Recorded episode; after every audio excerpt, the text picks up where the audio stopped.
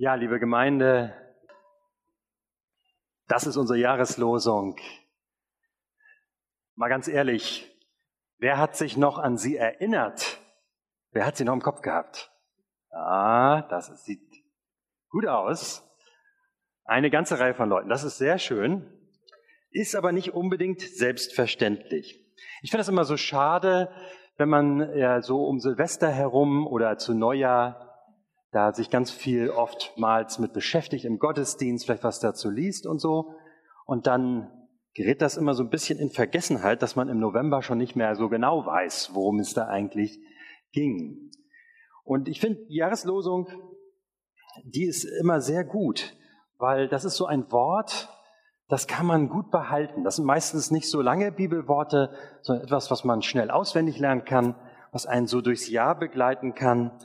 Und das, ich finde es immer wieder gut, dass es, wenn wir Gottes Wort so im Herzen tragen, keine große Bibel aufschlagen müssen oder so, sondern das einfach so mit uns haben, dass wir immer wieder dran denken können. Deswegen finde ich die Jahreslosung so gut. Und ich habe mir vorgenommen, am Anfang des Jahres, ich habe am 6. Januar darüber gepredigt, dass ich im Laufe des Jahres da nochmal drauf eingehen möchte. Und jetzt ist es soweit. Und ich denke, heute ist ja Gemeindeversammlung, das passt sicher auch gut, da sind viele herausfordernde Themen, das kann uns sicher da auch gut leiten. Frieden suchen, das ist ja anscheinend in der christlichen Gemeinde etwas Selbstverständliches. Jesus hat ja uns ja schließlich gegenseitige Liebe geboten, also ist es doch soweit klar. Und schon in der Apostelgeschichte lesen wir von den ersten Christen, Tag für Tag kamen die Gläubigen einmütig im Tempel zusammen und feierten in den Häusern das Abendmahl. In großer Freude und mit aufrichtigem Herzen trafen sie sich zu den gemeinsamen Mahlzeiten. Die Gemeinde, ein Herz und eine Seele, so wollen wir das haben. Welch ein Friede. Ich habe mich dann oftmals gefragt beim Lesen, ähm, wie lange hat der Friede wohl gehalten? Auf jeden Fall merken wir schon, wenn man ein bisschen weiter liest, in den Briefen des Apostel Paulus zum Beispiel, dass dieses Idealbild nicht unbedingt immer der Normalfall war. Da zeigen sich schon die ersten Streitigkeiten und es kommt auch zu ersten Spaltungen leider in der Gemeinde. Ne? Die einen halten sich zu Apollo, die anderen halten sich zu Paulus und da geht's schon los. Ne? mit wem gehe ich oder wem folge ich nach, welchem Apostel. Und sie beschäftigen ganz wichtige Fragen. Äh, wie wird man eigentlich Christ? Wer gehört eigentlich dazu? Wie steht das eigentlich zum, wie steht man eigentlich zum jüdischen Erbe? Ist die Beschneidung entscheidend und wichtig? Wie soll man mit dem Gesetz, mit den Geboten Gottes umgehen eigentlich? Was wird eigentlich von denen gefordert, die von Geburt an keine Juden sind. Oder auch ganz praktische Fragen, so wie wird eigentlich mit den Bedürftigen umgegangen, zum Beispiel mit den Witwen. Wer kümmert sich eigentlich um die? Die Jünger, die hatten ja unheimlich viel zu tun. Die haben gepredigt und Seelsorge betrieben und so weiter. Aber da kamen dann so die erste Beschwerden, dass sie nicht so recht Zeit hätten für die äh, Bedürftigen. Und das war nicht nur zur Zeit von Paulus so in den ersten Gemeinden, sondern wir lesen ja auch schon von Auseinandersetzungen zur Zeit von Jesus. Auch unter den ersten Jüngern gab es schon Streit. Wir denken da zum Beispiel an die Rangfolge. Ne? Wer ist in der Rangfolge der höchste Jünger? Da denkt man ja heutzutage erstmal, meine Güte, ne? Jesus gegenwärtig, sichtbar vor ihnen und dann unterhalten sie sich über sowas. Aber tatsächlich, haben sie sich darüber gestritten. Oder es gibt diesen Streit, den wir auch sehen, die richten sich da auf, dass Leute im Namen Jesu Wunder taten, ohne dass sie zu den Jüngern gehörten. Und haben sind sie zu Jesus gekommen und gesagt, das geht nicht. Ja, das sind keine von uns. Interessant, ne? Also da gab es schon Auseinandersetzungen und noch ein paar mehr. Aber, und das ist das Schöne zu lesen, es gab auch schon sowas wie ein erstes Konfliktmanagement. Ja, also bei Paulus zum Beispiel, äh, die Sache mit den Witwen wurde organisatorisch gelöst. Da hat man Leute bestimmt, die das übernehmen, die sich um die Witwen kümmern. Äh, und das war gut so. Und bei Jesus zum Beispiel sieht man auch, wie Jesus damit umgeht, denn das ist uns überliefert. Ähm, Bei der Sache zum Beispiel, wo Leute in, in seinem Namen, aber nicht zu den Jüngern gehörig äh, Wunder tun, da versucht er so die Sicht der Jünger zu weiten, indem er sagt, wer nicht gegen uns ist, ist für uns. Und plädiert für sozusagen für eine größere Offenheit und Gelassenheit. Ja? Und auf die Rangstreitigkeiten reagiert er auch, indem er ganz neue Maßstäbe setzt und sagt, der Maßstab in der Rangordnung ist der, der soll der Höchste sein, der im Sinne von Jesus anderen dient. Auch da hat Jesus, ja, vielleicht, ich weiß nicht, wahrscheinlich einen Konflikt geschlichtet oder gemanagt, sodass sie weitergekommen sind mit sich, mit ihrer Gemeinschaft als Jünger. Aber auch wenn man später guckt in die Geschichte der Christen, der Kirchen, da gibt es immer wieder reichlich Krisen. Also wenn man sich durch so ein Geschichtsbuch liest, da gibt es fast nur noch Krisen, denkt man, äh, was aber in Wirklichkeit auch nicht so ist. Aber es gab reichlich Konfliktstoff. Zum Beispiel, mal so ein Beispiel raus, rausgenommen, die Theologen denken zum Beispiel gerne an die Räubersynode von Ephesus, 449. Ähm, da ging es um die Frage, ist Jesus nur göttlich oder ist er auch göttlich und menschlich gewesen? Ja? Und darüber hat man sich gestritten. Und da hat man sich so sehr darüber gestritten, dass sich ein paar Mönche bewaffnet haben und in die Synode äh, eingedrungen sind und versucht haben, die anderen mit Waffengewalt zu überzeugen. Das hat tatsächlich eine Weile lang vorgehalten, bis auch der unter Waffen gefällte Beschluss dann wieder zurückgenommen wurde. Ganz schöne Krisen. Es gab auch andere, aber es gibt auch viele Beispiele gelungenen Konfliktmanagements, so wie Jesus das gelehrt hat. Aber was ich nur deutlich machen wollte, ist, Unfrieden, auch unter Christen, ist nicht unbedingt der Ausnahmezustand, sondern gehört zum Normalfall des Lebens dazu. Das ist ja das, was wir so ungerne wahrhaben wollen. Wir hätten es gerne lieber friedlich, wer nicht. Aber vielleicht müssen wir es einfach auch ein Stück weit akzeptieren, dass es so ist. Auch bei uns ist Unfrieden durchaus ein Normalfall des Lebens. Und auf der anderen Seite Konfliktmanagement. In Konflikten auch eine Chance zu sehen und zu sagen, ist auch eine Chance, dass sich was klärt, dass was in Bewegung kommt, dass was vorangeht und es eine Weiterentwicklung gibt. Auch das haben wir immer wieder gesehen. Nach Psalm 34 sollen wir den Frieden aber suchen und ihm nachjagen. Dieses Nachjagen, das ist mir noch nachgegangen als Wort. Ja, da kommt mir sofort der Jäger äh, ins Gedächtnis.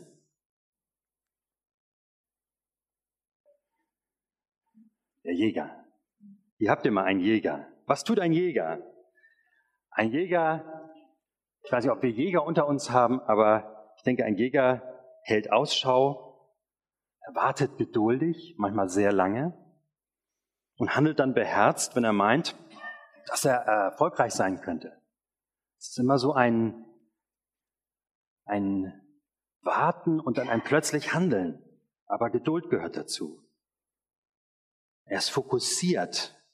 Er ist fokussiert auf sein Ziel, was er bejagen möchte. Und jede Ablenkung kann den Erfolg zerstören, den er aufgebaut hat, nämlich das Beobachten und plötzlich wegschauen, könnte sein, dass er seine Jagdbeute nicht mehr sieht. Jagen heißt also, sich zu konzentrieren, um wirklich Erfolg haben zu wollen. Also Gott fordert uns hier auf, durch die Worte von David, zu genau dem, wir sollen immer Ausschau nach dem Frieden halten. Also sozusagen auf der Lauer liegen nach dem Frieden. Ne? Also auf der Lauer liegen hört sich ja immer so ein bisschen nicht so friedlich an. Aber hier nehmen wir es mal für den Frieden in Anspruch. Wir sollen auf der Lauer liegen und darauf warten, dass uns Frieden begegnet, in Sicht kommt. Manchmal müssen wir da geduldig warten, fokussiert sein und uns dann beherzt in Bewegung setzen. Und da sind keine schnellen Entscheidungen gefragt, sondern manchmal müssen wir wirklich Geduld haben, aber dann auch handeln, wenn die Zeit reif ist. Ich glaube, Geduld ist etwas, was uns allen irgendwie schwer fällt, aber gerade bei Frieden oder Konflikte und Frieden total wichtig, dass wir uns Zeit nehmen. Dass wir uns erstmal eingestehen können, dass wir wütend, ärgerlich sind oder mit jemandem im Streit liegen. Das ist wichtig, dass man zu seinem eigenen Ärger stehen kann. Dass man erstmal überlegt, habe ich vielleicht sogar Eigenanteile daran, die ich erstmal selber bearbeiten muss. Und ich will natürlich das Gespräch suchen. Auch dazu braucht es ein wenig Zeit, denn manchmal ist vielleicht noch gar nicht Zeit für ein Gespräch, sondern es muss erstmal etwas Zeit vergehen, damit ich, damit beide Seiten dazu bereit sind. Also Geduld haben, so wie ein Jäger, ist nicht schlecht, wenn man Friedensjäger ist. Das passt. Aber mir fällt auf, dass ich oft nach genau dem Gegenteil suche, auf der Lauer liege, nämlich nach Gelegenheiten, bei denen ich anderen ihre Fehler vorwerfen kann. Das ist mir manchmal echt näher und da habe ich mich erschrocken, dass ich immer darauf gucke, wo bin ich eigentlich im Recht und dann stürze ich mich darauf, nehme es und reibe es dem anderen unter die Nase, anstatt auf Frieden zu lauern. Vielleicht kennt ihr das auch. Oft filtern wir nur die Momente heraus, die Streit noch fördern, anstatt die Momente zu suchen, die Frieden schaffen. Ja, komisch, das ist irgendwie manchmal so in uns drin, dass wir genau das im Blick haben und dann da zupacken, aber nicht bei dem anderen. Und lassen uns dann mitreißen von unseren Emotionen und schnellen Reaktionen und dann ist der Friede weg. Ja? Dann haben wir ihn verpasst. Dann ist er schon im Wald sozusagen. Also man merkt ganz deutlich, wenn man darüber nachdenkt, Frieden fängt bei mir an, offensichtlich. Bei der Eigenerkenntnis. Ich brauche selbst erst einmal Frieden. Denn Frieden, das ist immer mehr als nur die Abwesenheit von Streit. Wenn man das, den biblischen Begriff von Frieden anguckt, Shalom, dann ist das ein ganz anderes Verständnis. Da geht es auch um Frieden, so wie wir ihn verstehen, aber noch viel mehr, nämlich das ist das Verständnis von einer echten Beziehung, die wir haben zu Menschen, aber vor allen Dingen zu Gott. Frieden mit uns selbst, mit anderen und mit Gott. Das ist biblisch Shalom. Shalom, das ist der, der Gruß, der biblische Gruß oder der jüdische Gruß. Shalom. Ich wünsche dir Frieden. Ich wünsche dir Gottes Frieden.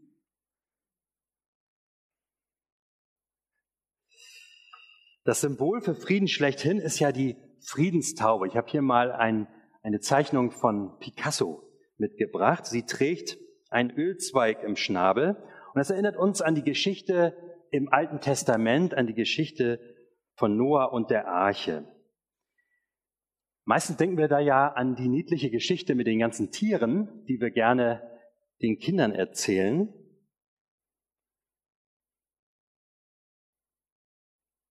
Ja, da haben wir noch mal eine hübsche Arche, aber eigentlich ist es eine ganz dramatische Geschichte, nämlich eine Geschichte der Menschheit mit Gott, aber eine dramatische. Wir lesen, dass Gott zornig ist und tief traurig war. Ich zitiere mal der Herr sah, dass die Menschen voller Bosheit waren. Jede Stunde, jeden Tag ihres Lebens hatten sie nur eines im Sinn, böses Planen, böses Tun. Der Herr war tief traurig darüber und wünschte, er hätte die Menschen nie erschaffen. Ich werde die Menschen, die ich gemacht habe, wieder vernichten, sagte er. Dramatisch. Wir erleben Gott hier ganz menschlich. Ist euch das aufgefallen an den Worten? Ich habe mal aus der Hoffnung für alle Übersetzungen gelesen. Da wird es noch besonders deutlich. Wir erleben Gott hier ganz menschlich mit Wut und Traurigkeit. Wer könnte das nicht nachvollziehen? Wer könnte das nicht nachempfinden, wenn man sieht, was, zu was Menschen fähig sind? Und Gott war traurig darüber. So traurig und wütend, dass er gesagt hat, ich möchte sie am liebsten alle sofort von dieser Erde fegen. Und dann ist das, das ist das Berührende, was die Bibel erzählt, dann sagt er dennoch. Er macht mit Noah seiner und seiner Familie einen Neuanfang und er verspricht, ich will hinfort nicht mehr die Erde verfluchen um der Menschen willen. Ich will hinfort nicht mehr schlagen alles, was da lebt, wie ich getan habe.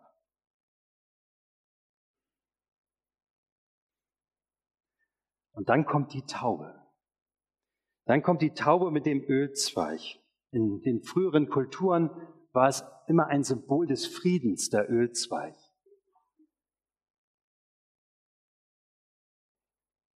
Die Taube kommt zu Noah als Zeichen, es gibt neues Land. Die Wasser gehen zurück und Gott schließt Frieden mit ihnen. Gottes Frieden, Shalom. Da haben wir es wieder. Gott schließt Frieden mit den Menschen. Und was daran erstaunlich ist, ist, Gott sagt nicht, ich will hinfort nicht mehr die Erde verfluchen um der Menschen willen, denn so schlimm wie ich meinte, sind sie ja doch nicht. Ja, und Noah hat auch noch schön ein Opfer dargebracht und so. Okay. Sagt er nicht. Sondern Gott sagt was ganz Widersprüchliches. Ich sage, ich will hinfort nicht mehr die Erde verfluchen um der Menschen will, denn das Dichten, jetzt zitiere ich mal aus der Luther-Übersetzung, denn das Dichten und Trachten des menschlichen Herzens ist böse von Jugend auf. Das macht doch keinen Sinn, oder? Das, was die Sintflut ausgelöst hat, verhindert nun alles Zukünftige. Ihr habt richtig gehört.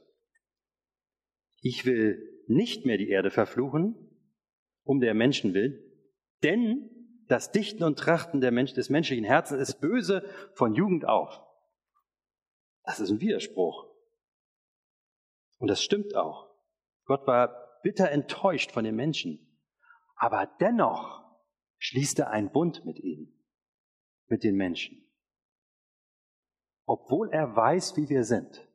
Dennoch schließt er einen Bund mit den Menschen, obwohl er weiß, wie wir sind. Sonst müssten regelmäßig Sintfluten im Laufe der Geschichte gekommen sein, aber sie sind nicht gekommen.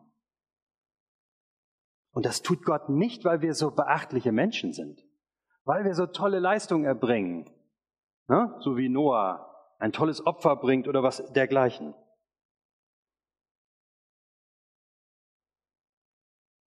sondern weil er sagt dennoch, er will sich uns trotzdem zuwenden,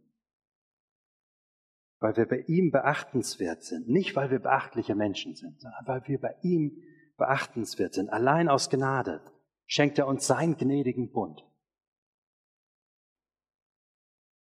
Allein aus Gnade leben wir. Nicht dank unserer Werke, sondern aus seiner Gnade. Und später zeigt Gott dann noch radikaler seine Gnade und Liebe. Und da wird Gott wieder menschlich. Und zwar so menschlich, dass er selbst Mensch wird.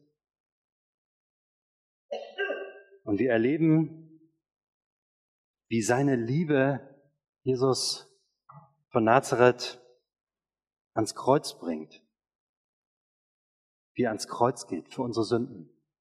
So radikal seine Gnade und Liebe.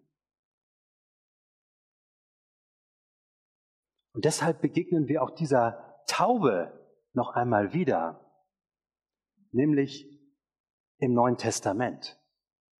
Als Jesus getauft wird, da wird berichtet, kam der Heilige Geist auf ihn wie eine Taube.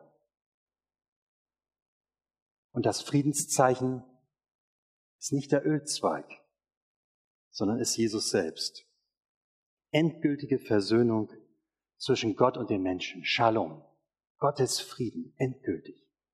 Man kann sagen, Gott erklärt der Menschheit den Frieden. Ein für alle Mal. Und er sagt wieder dennoch, trotz allem. Jesus sagt, mein Frieden gebe ich euch.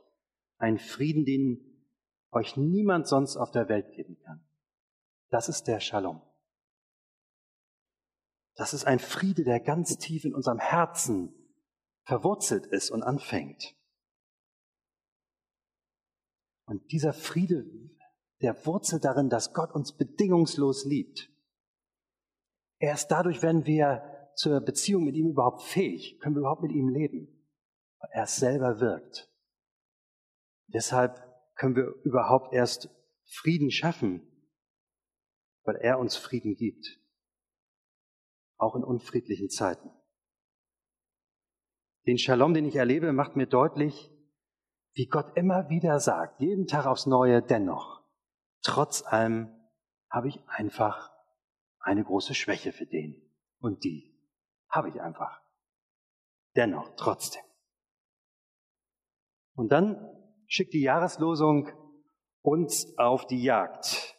Los, halte Ausschau, lauf hinterher. Frieden kommt nicht von allein. Mach es wie Gott und Jesus.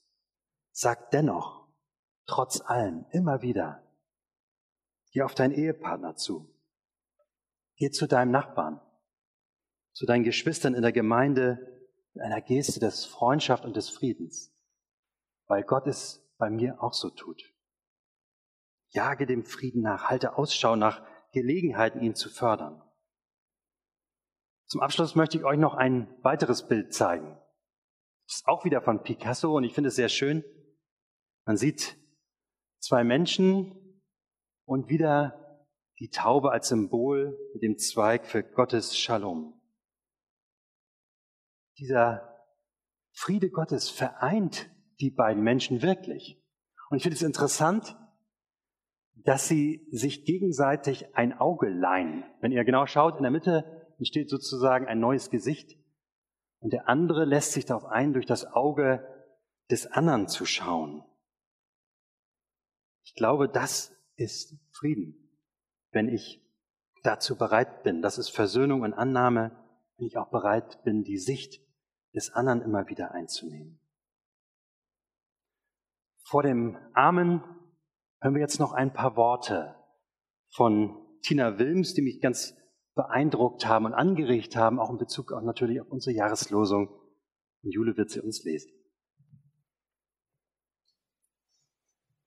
Umarmt die Verhärteten, berührt die Zynischen zärtlich, spielt mit den Verkniffenen, tanzt mit den Gleichgültigen. Den Tatsachen lacht, eure Tränen ins Gesicht. Beschenkt die Geizigen, singt Lieder den Knurrigen. Den Realisten trotzt ein paar Träume ab. Unterlauft täglich die Wirklichkeit.